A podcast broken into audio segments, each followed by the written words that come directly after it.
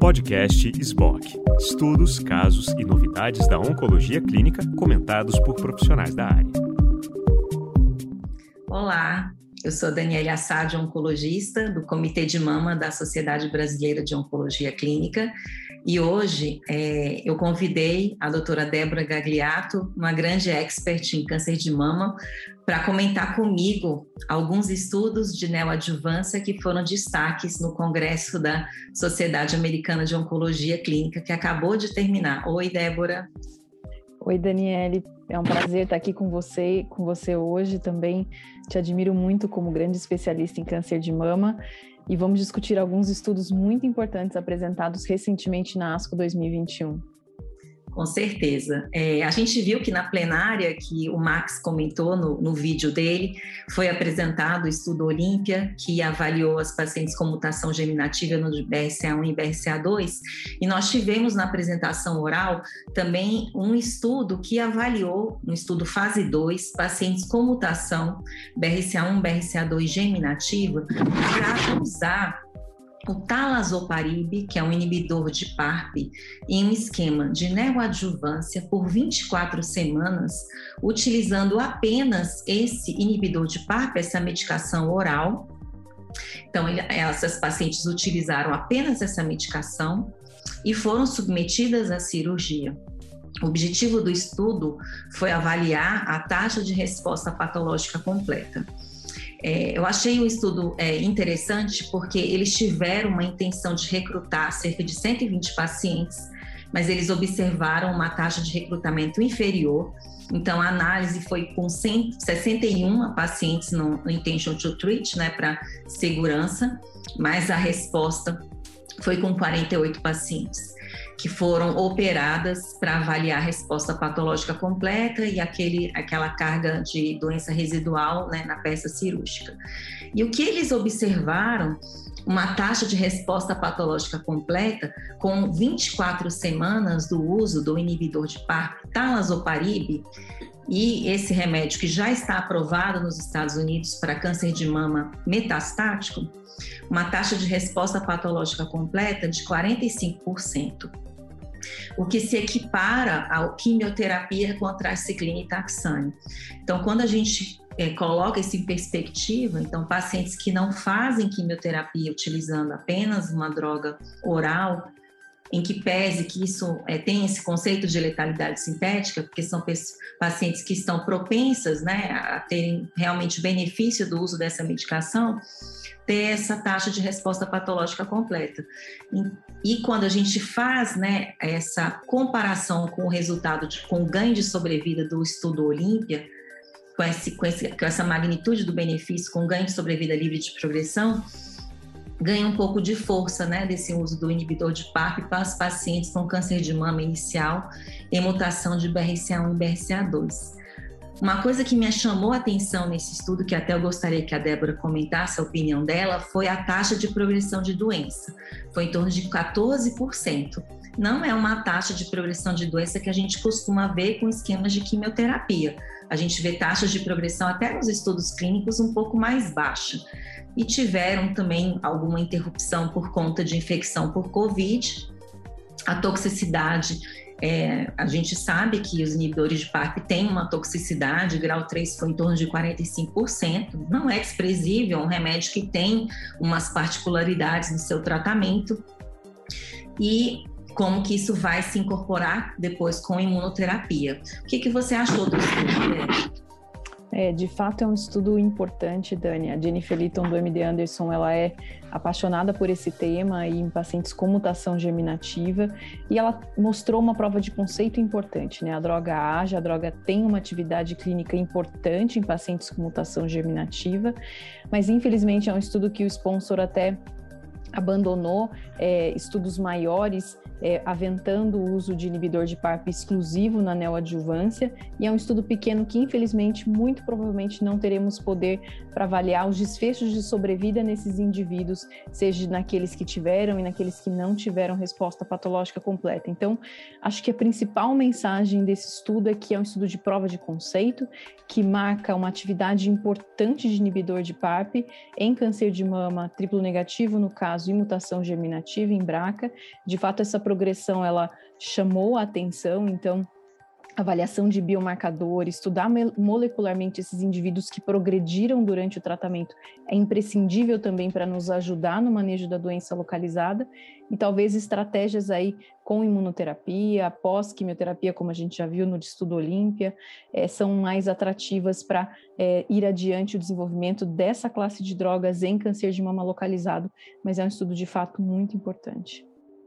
E acaba que esse conceito hoje, né, depois do estudo Olímpia, é, a, a, gente acaba tendo um, uma vontade de solicitar avaliação genética para todas as nossas pacientes, né, como a própria Sociedade Americana de Mastologia faz. Você tem feito isso para praticamente é. todas as suas pacientes, né? Sem dúvida, um, um acesso a um teste molecular germinativo tem um impacto cada vez maior no manejo da paciente diagnosticada com câncer de mama e é muito importante né, que isso seja sempre acompanhado com aconselhamento pré-teste, com orientação da paciente sobre todas as implicações que um possível resultado positivo pode ter para a família, inclusive. Então, acrescenta, na minha opinião, muita complexidade, porque de fato é, é crucial no manejo do paciente com câncer de mama localizado, e aí eu acho que a ampliação é inclusive para hormônio positivo, HER2 negativo, porque o estudo Olímpia ele também incluiu essas pacientes. E, e, mas a complexidade aumenta porque não é só pedir um teste, né? Eu acho que tem sempre que vir acompanhado de discussão, de aconselhamento, porque pode ter um impacto na família toda. Exato. Com certeza. Bom, o segundo estudo que eu acho que é muito importante da gente mencionar na neoadjuvância é o estudo ADAPT, que é um estudo umbrella dos alemães, um estudo de fase 2, em que nós temos vários braços, e o braço de destaque na neoadjuvância, apresentado agora na ASCO de 2021, foi apresentado pela doutora Nadia Harbeck, que é um estudo que avalia é, em pacientes na coorte exclusivamente HER2 positivo, receptor hormonal negativo. E esse grupo de pacientes é aquele que nós classificamos como de fato HER2-driven, em que o grande emblema desse grupo é a predominância do subtipo molecular HER2-enriched. Então, nesse estudo, é mais de 70% da população tinha o subtipo molecular HER2 enriquecido, é, porque de fato esse é um subtipo enriquecido no subtipo HER2 puro sem a coexpressão de receptor hormonal. E esse é um estudo que incluiu aproximadamente 140 pacientes, um estudo relativamente pequeno para dois braços. Um braço recebeu apenas anticorpos monoclonais, trastuzumab, pertuzumab, e o outro braço recebeu trastuzumab, pertuzumab e apenas paclitaxel. Não foi usado poliquimioterapia como comumente nós usamos no manejo neoadjuvante da doença HER2 positivo. Os dados de PCR, que é o desfecho primário desse estudo, já haviam sido inclusive publicados no Annals of Oncology, mostrando de fato que nessa população em que predominava a doença é, que, era que era mandada, comandada pela via HER2, PCR no grupo bloqueio duplo de HER chegou a 35% aproximadamente e PCR no grupo paclitaxel, trastuzumab e pertuzumab chegou a 90%, números bastante altos. Nessa apresentação da ASCO, a Nádia foca em avaliação de biomarcador e desfechos de sobrevida, que são desfechos bastante provocativos. Então, ela mostra que aqueles indivíduos que alcançam resposta patológica completa, independente do braço de tratamento que responderam, eles vão muito bem. A sobrevida livre de recidiva, ela chega a 98%, que contrasta só com 82% para os pacientes que não têm PCI. Então, uma redução do risco de recidiva com resposta patológica completa de 85 5%, e, e respectivo do braço que esses indivíduos estavam. Interessante ressaltar que naqueles indivíduos que eram operados e tinham doença residual, o protocolo era mandatório oferecer quimioterapia na adjuvância, mas nos pacientes que tinham PCA, é, a recepção de quimioterapia era facultativa de acordo com cada médico que manejava o paciente. E nos pacientes que usaram só paclitaxel, trastuzumab e pertuzumab tiveram resposta patológica completa, 80% dos pacientes não recebeu mais quimioterapia alguma. Então, toda a quimioterapia desses indivíduos consistiu apenas em paclitaxel com bloqueio duplo. E nos indivíduos apenas com o braço trastuzumab e pertuzumab, é, 30% deles apenas é, não receberam quimioterapia. A grande maioria acabou recebendo quimioterapia. Uma coisa que eu destaco de biomarcador é que nesses indivíduos haviam alguns que tinham subtipo basal-like e nesses não houve resposta patológica completa com bloqueio duplo de HER exclusivo e também não houve PCR naquele grupo que era HER2 é, mais dois fiche positivo, mais dois, mais dois, mais um fiche, fiche, fiche positivo, claro que eram pacientes com doença HER2 positivo. Então, o que esse estudo mostra é que, de fato, um esquema de descalonamento parece ser factível, é associado a altas taxas de resposta patológica completa no grupo que claramente a biologia é comandada é, pela via do RE, e mais os desfechos de sobrevida são muito bons se o indivíduo atinge PCA, mas claro que a gente espera outros estudos maiores, né?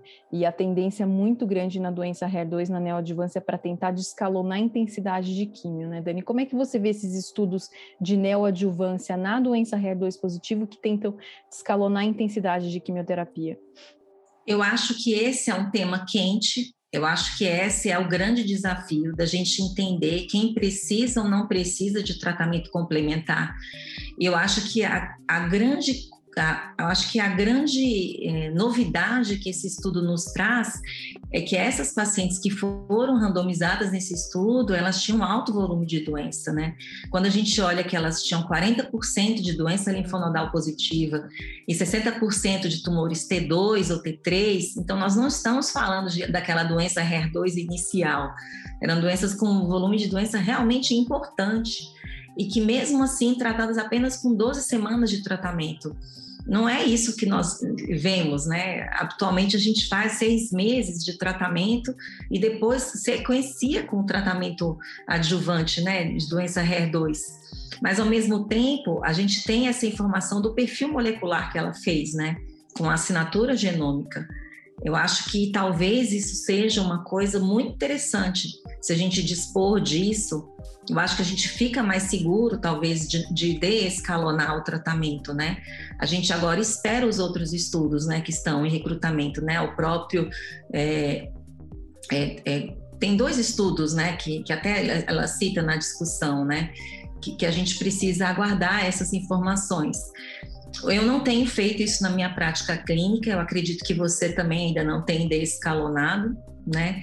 esses tratamentos, mas eu sei que tem alguns colegas que, quando tem resposta patológica completa, têm tirado o bloqueio duplo, alguns têm feito só trastuzumab. É, não temos essa resposta ainda. Eu acho que isso ainda tudo é ensaio clínico. Não sei sua opinião, Débora. Eu concordo com você. Eu acho que é muito promissor essas plataformas. Os dois estudos, de fato, o Compass Hair 2 e o Decrescendo Isso, na Europa e o americano, estão, estão recrutando pacientes e não tenho dúvida que essa vai ser o caminho, mas com pacientes selecionados, né? Então, de fato, vai ser aquele paciente que tem a doença comandada pela via do HER2 e também eu acho que é uma oportunidade muito boa, inclusive, é, praticamente, na minha opinião, com esse, essa intenção de descalonar, todos os pacientes praticamente com doença HER2 positiva vão para a neoadjuvância. Mesmo às vezes tumores um pouco menores, em que classicamente nós levamos a cirurgia e depois oferecemos um regime como APT. Na verdade, com essa possibilidade da plataforma de você avaliar a resposta neoadjuvância ah. em vivo e avaliar o que aconteceu na cirurgia definitiva, você pode até identificar tumores eventualmente menores, mas de uma biologia mais agressiva, não responsiva, que eventualmente precisarão de mais coisa na adjuvância. Então, até de fato. É. Exato, até porque depois do estudo Catherine, que depois você consegue melhorar o prognóstico nas não respondedoras, faz muito mais sentido você levar para a neoadjuvância. Concordo completamente. E para terminar, é, nós selecionamos um estudo de, de imunoterapia, o Gueparnoevo, um estudo de fase 2, contextualizando, é, a gente sabe que na doença metastática a imunoterapia ela aumenta sobrevida livre de progressão, né? A gente tem já os estudos do Impassion, estudos do Keynote, mostrando, né, tanto com pembrolizumab, com atezolizumab, os ganhos é, mais na doença metastática restritos, né? A população PDL1 positivo. Na neoadjuvância, o que nós temos até o momento, ganhos em resposta patológica completa no Impassion, com atezolizumab no Keynote com pembrolizumab, mas um ganho é, independente de PDL1, mas associado a esquemas de quimioterapia, né? E o estudo, o do Durvalumab, é, a primeira apresentação dele, que foi para o endpoint primário, é, foi um estudo que mostrou o incremento de resposta patológica completa, mas sem ganho estatístico. Mas essa apresentação, eu sei que a Débora gostou, porque ela é uma entusiasta da imunoterapia, uhum. ela foi uma apresentação para avaliar as curvas de sobrevida. Né? Então, foi um estudo que teve um ganho na resposta patológica completa e foi para avaliar as curvas de sobrevida. E de uma forma muito interessante, mostrou que todas as curvas de sobrevida que foram os endpoints secundários, o grupo que utilizou o durvalumab teve um ganho nas curvas de sobrevida do que o grupo que utilizou o placebo, independente de resposta patológica completa. E um, uma coisa que foi mais interessante foi que esse foi o estudo que teve o maior follow-up até o momento, o follow-up de 3,5 anos. Então, ele traz, talvez, é, mais uma coisa corroborando né, o estudo já do Keynote, que também mostrou curvas de sobrevida positivas com a adição de imunoterapia na neoadjuvância. Débora, esse estudo te, te traz mais ainda entusiasmo com a imunoterapia na neoadjuvância? Esse foi um dos estudos que, de fato, eu mais gostei de ver apresentado e essas curvas de sobrevida tão distintas, né? De fato, corrobora a imunoterapia no manejo de carcinoma de mama triplo negativo localizado. É, nós sabemos que os paradigmas acho que vão mudar com imunoterapia, porque de fato na oncologia a gente é acostumado é, quando se acrescenta um tratamento na neoadjuvância, você ter que ter um delta de aumento de PCR muito grande para depois ver bons desfechos de sobrevida, ganhos de sobrevida com essa intervenção. Só que para imuno talvez isso vá mudar, porque de fato o Geparnuevo mostrou um aumento de PCR com inclusão de durvalumab de 9% no geral.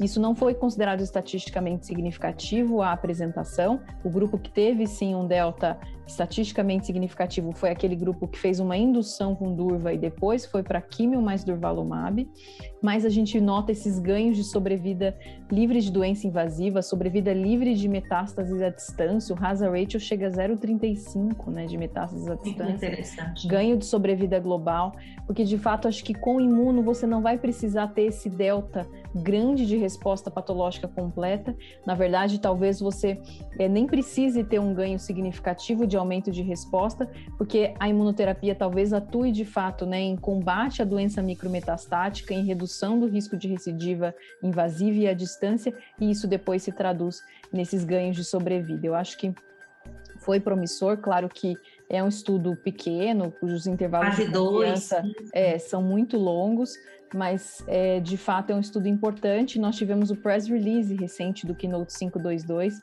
é, que mostra um ganho potencial de sobrevida livre de evento da inclusão do pembro à poliquimioterapia. Inclusive, interessante do Keynote 522 foi que a primeira apresentação do Peter Smith, o, o pembro tinha aumentado em 14% resposta patológica completa na população triplo negativo. Depois, na ODAC, naquela avaliação do FDA, essa, essa delta de PCR caiu para 7%, e mesmo assim o press release já nos avisou que tem um ganho de sobrevida global. Então, acho que com imuno de fato, é, os paradigmas vão mudar, não vai precisar um ganho de 15, 20% de resposta patológica completa para se traduzir em ganho de sobrevida, e talvez você haja mesmo é, num microambiente, na, na combate à doença micrometastática, cure mais pacientes e com potencial ganho de sobrevida global. Muito bom. Com, com isso, nós encerramos aqui é, esses nossos destaques dos estudos de neoadjuvância. Um grande prazer te ver, minha amiga Débora, e esperamos que a gente possa se ver em breve. Até a próxima. O prazer é meu, muito obrigada, Dani. É um grande abraço e na próxima, se Deus quiser, estaremos juntas. Isso.